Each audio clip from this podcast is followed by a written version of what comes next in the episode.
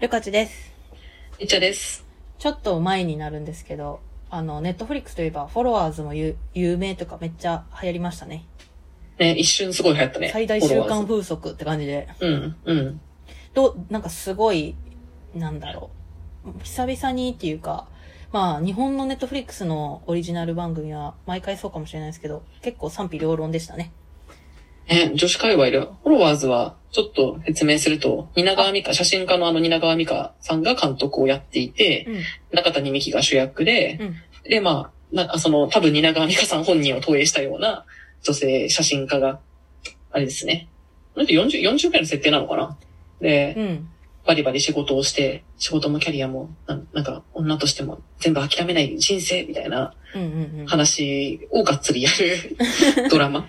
そね、で、中谷美紀、で、その中谷美紀と、あと、えっと、池田エライザちゃんう。がう、ん。その、またその一つ世代の、下の世代というか、うん多分二十歳ぐらいだから、ちょっと下の世代で、今からのし上がってやりたい若者みたいな感じで、うん。うん。で、すごい東京で貧乏な中、うまくいかない中頑張ってるんだけど、ふとしたきっかけからその中谷美紀にちょっと撮ってもらったきっかけから、一気にインフルエンサーみたいになって、有名になってって、みたいなうんうんうん。話でしたね。話でした。うんで、まあなんか、まあ、ツイッター界隈だと、うんこう、めっちゃ良かった、おしゃれだった、と、なんか、で元気出たっていう人と、うん。なんかちょっと古くないもうそんな時代じゃないんだけ そど、みたいな。うん。そういうので、あでも賛否両論でしたね。あの、フォロワーズで今さ、ググったら2番目が、あれだわ、フォロワーズが化石、化石に見えるみたいな、あの、なんだっけ、すごいディスってたノートが2位だわ。えー。ちなみに1は1億円とかすごい予算をかけているらしいんです。マジっすかてか、でらしいも、です。とにかく服がハイブランドって感じですかもうねあと出てる俳優とかさ、すごい多かったよね。多かなっんかた。とにかくキャストが豪華だったよね。 だって渡辺直美15秒くらいしか出てないんじゃないっていう。そうねホリエモンとかもなんか出てたけど、そう本人役で出るっていう。それも20秒くらいじゃないみたいな。うん、うん。そういうちょい、ちょいで、ちょいでがめちゃくち友ゃ。情、友情出演かなと思ってた。ねうん。いやー、まあ、なんか、バブリーなドラマでしたね。ああ、そっち。そうだね、なんか私もなんか、みとちょっと友達と一緒に見たんだけど、うんうん。結構蜷川美香の写真は好きなんで、なんかどうかなと思ってたんだけど、ちょっと見ててやっぱなんか、2000年ぐらいではみたいな、うんちょっと 20年ぐらい前ではっていう感じはかなりしたから、なんで、なんで今ってちょっと思いました。 まあでもあれ、はいあれ、そうですね。私が上京している、して、しようと思ってた時に、憧れてた東京だったなーって感じでした。ああ、そうなんだ。こういうイメージだったそう、だって私が多分上京しようと思ってた時って、うん。あの、東京カレンダーのあやの物語えー、うん。が、あれ大学生の時ってことあれが大学卒業か、そのあたりですね。うん。ええー、ちょっと待って。割と、あれだわ、最近の話だと思ってたら、こっち若いって いう。マジか。あれ普通に社会人だったから、そっか。そう。確かに。で、私はこう、関西の女だったんで、うんうん。こうあ、なるほど、つって、三茶から出てきたと女が、うん。こう、恵比寿だの、銀座だの、に、うん。住むうん。いず、そうね。そうね。うん。こう、キラキラな生活なん だな、って思っていたんですうよ。ん。うんで、こう、いろんな恋をして、代々木上原などに、こう、徐々に落ち着いて、いろいろなものを手に入れた後に落ち着いていくみたいな。うんうん。まあでも確かに、まあでもあれの方が今っぽいかなと思うけど、うん。なんなんかセックスザシティみたいじゃないまあの、確フかォにロワーズは。ちそょうだっとねアメリカの感じだけどさうんう。んうん。うん。確かに。ちょっと、そう、でもなんか、わかんないなって思った。せ詳細は、もしかしたらその、蜷川さん界隈では未だにあんな世界が繰り広げられているのかもしれない。 若い。そうはなんか、超、超典型的対比みたいな感じだよね。あの、六本木の、うん。なんかすごいバブリーなパーティーで、うん。うん。なんかリムジン乗って乗りつけて、なんかキラキラしていて、で、シャンパンいっぱい開けながら、うんなんか、私たち最高みたいなことを言っている、なんか、四五十代のめちゃめちゃ金あるはい、美人女たちと、はい。あの、これから成り上がりたい、なんか、あの、池田エライザと、はいはいえっとコムアイと、あとあの、ゆうたろうくん、うん。うん。うんあの、マツコの知らない世界に出たところから有名にな っ彼た、が。あえっと、ゆうたろうくんとうん。は、なんか、あれだよね、ストロングゼロを飲みながら、なんか、酔っなんで払い。誰も分かってくれないんだよ、みたいなことを言ってるってうんうんいう。うん。なんだろうね、なんかベタすぎてちょっと見てるのが恥ずかしくなってしまう系でした。なるほどですね。なんかでも、結構あの、批判うんうん。が、ちょっと勢いが強すぎて私はちょっと引いてしまったっていう。あ批判のなんか、あれだね、あの、なんか批判のノート、 なんかすごい、ノートのテンションが、それはそれでまた平成のテンションだなって感じだったけど。そう。すごい、なんかそれが、袖の方がちょっと自分は、なあそうなんだ懐かしき、うん。良くないインターネットすぎて、ああ。ちょ、ちょちょっと拒否感っていう。確かにノートっぽくね、なんかハテナ、ハテナ時代みたいな感じ。そう。で、まあなんかそんなに言わなくてもっていう感じでした。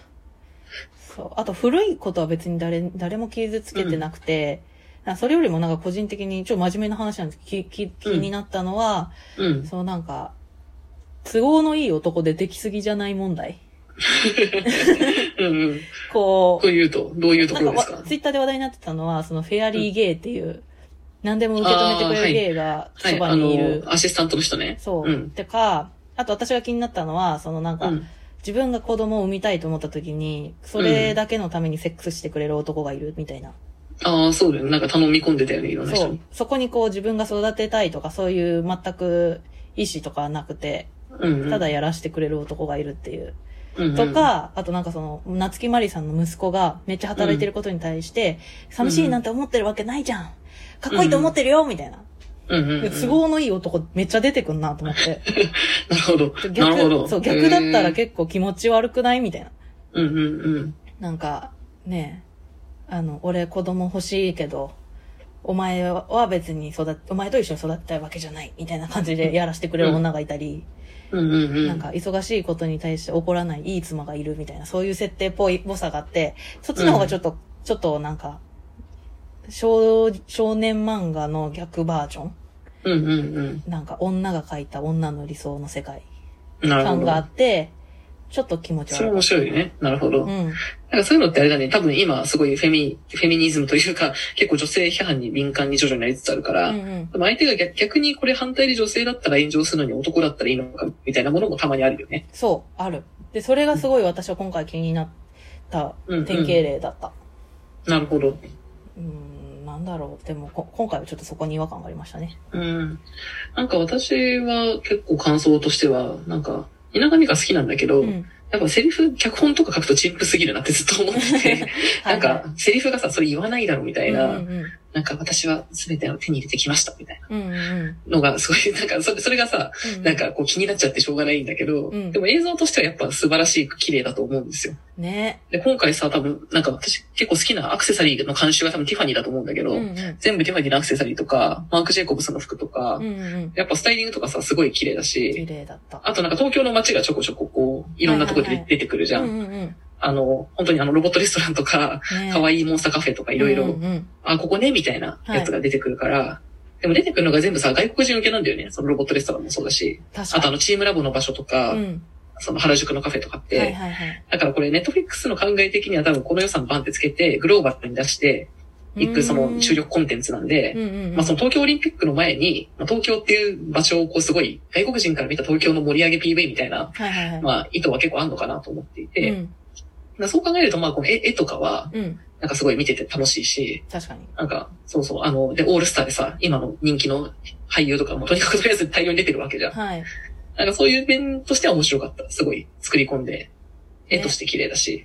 広告作るのが上手い人なんだろうな、みたいな。パッパあッーパッ確かとしにたね絵が。うんうん。ね。だ確かにね、絵の借り、なんかモテキとかとテンションとしては似てるよね。似てあるの。画面がバンバン来る感じとか。だからまあ、だ実際でもずっと、あの、まあ、アニメだらけのランキングで2位とかに入ってたから、ああ、そうなんだ。うん。だからもしかしたら、そう、なんか誰かが言ったんですけど、なんかフォロワーズのコンテンツをなんか言う前に、うんなんかこういう、あの、仕事も女も、なんか両立できる、私最高みたいなコンテンツが実際受けてるんだから、うんうんそういう世の中の方がやばくねみたいな話をしてる人もいて、うんうんうんそう、だから結局受けてるんじゃねっていう説もあるんですけどね、めっちゃ。なんかね、多分この、ここういうコンテンツとか好きな人ほど、あれ余計今って多分グローバルで受けるのって、もうちょっとその若者の貧困だったりとか、うんうん。なんかあんまりこうがん頑張らないというか、求めない、そもそもあんまり求めない方が今っぽいっていううんうん。感じの中で、これ書くとすごいバブリーって見えるけど、うん。どうなんだろうね。それが、すべての人がそうではないのか。なんか意外とこれで、あ、まだ、なんかそうだよね、みたいな。こんなもん求めていいよね、みたいに思う人が意外といっぱいいるのかっていうのはちょっと、わかんない。もうちょっと知りたいところではありまうす。ん。まあでもそういう議論が出るあたりも含めて、面白い作品だったのかもしれない。うんうん。